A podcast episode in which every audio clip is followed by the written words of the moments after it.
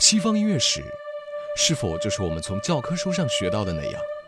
西方音乐史是否只有一个版本？对于这些，你是否有过质疑呢？让我们带给你不一样的内容——古典音乐意外史。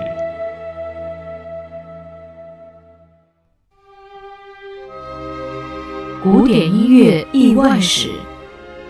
大家好，我是主播郭靖。今天在古典音乐意外史中，我将继续给大家讲述莫扎特的秘密。莫扎特为何要加入共济会？共济会，英文全称为 Free and Accepted Masons，出现在18世纪的英国。是一种带有宗教色彩的兄弟会组织。中文“共济会”一词取其组织性质。共济会是目前世界上最庞大的秘密组织，世界上众多著名人士和政治家都是共济会的成员。其起源目前并没有确定的说法。根据其纲领文献《共济会宪章》第一部历史篇的解释。共济会起源于公元前四千年，他们自称为该隐后人，通晓天地自然以及宇宙的奥秘。共济会也称美生会，其会员被称为美生，但是中国美生会则被称为兄弟。从共济会诞生之初，质疑和反对之声便不绝于耳，最著名的便是天主教会与共济会的世纪战争。罗马教皇高举反共济会的旗帜两百多年，直到今天。相传，共济会是在1717年伦敦的一间小屋内诞生的，它是中世纪石匠的组织。他们在修建城堡和大寺院时聚集起来。教会无论如何都会将修建的教堂内部构造保密，绝不外泄。因此，石匠们在合约期内只能睡在小屋里。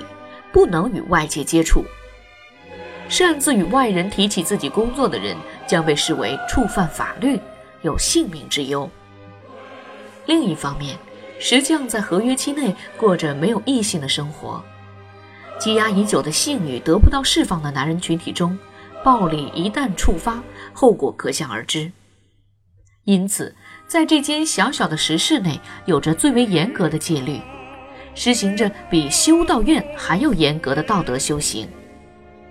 修道院训诫对宗教的忠诚，而石匠们的道德是教育伙伴们必须结为兄弟，互相友爱，彼此互助，以秩序和谐为第一，提升自己，每天努力工作。这是最高的训诫，一旦打破，小屋内瞬间就会变成修罗场。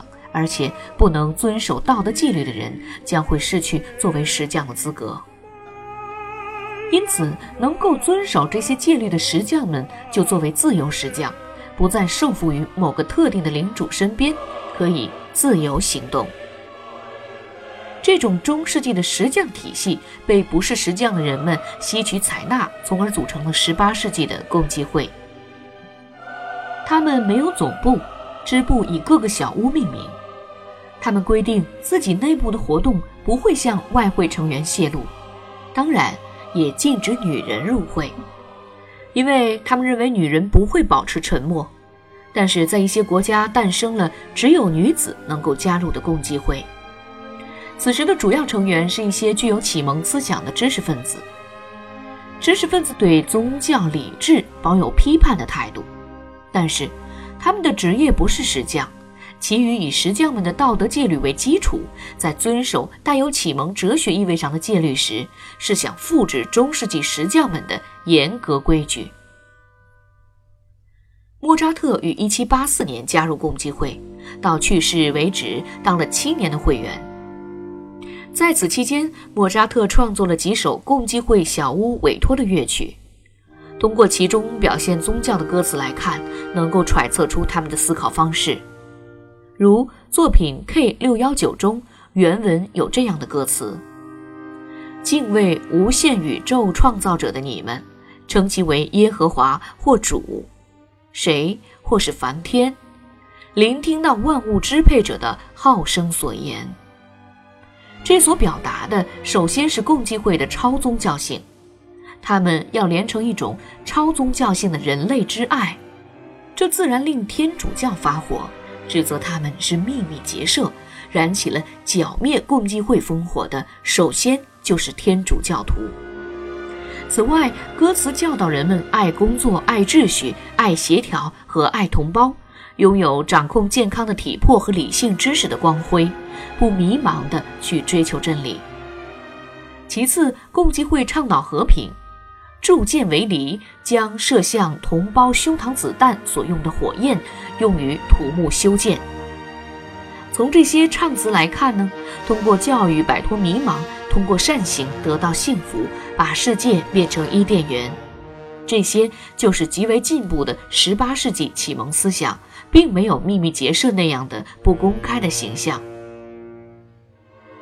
莫扎特天生热爱这样的真善美，厌恶权贵、愚昧和专横，在当时的世俗眼中是个离经叛道者，所以共济会正适合他。莫扎特满怀赤诚地加入共济会，直到去世一直痴心一片，这一点是可以充分理解的。不过，有人说莫扎特的死跟他的作品乐谱中泄露共济会的秘密有关，却实在是空穴来风，难寻根源了。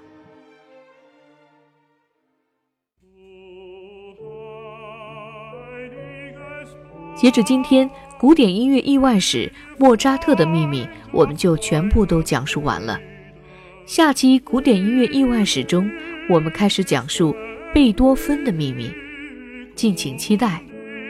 索取本期节目的背景音乐曲单，请关注知乐古典音乐的官方微博、微信，那里将提供索尼 Harris 正版高品质音乐的下载途径。索尼精选 Harris，开启您的高品质音乐生活。我是主播郭静，感谢您的收听，我们下期再见。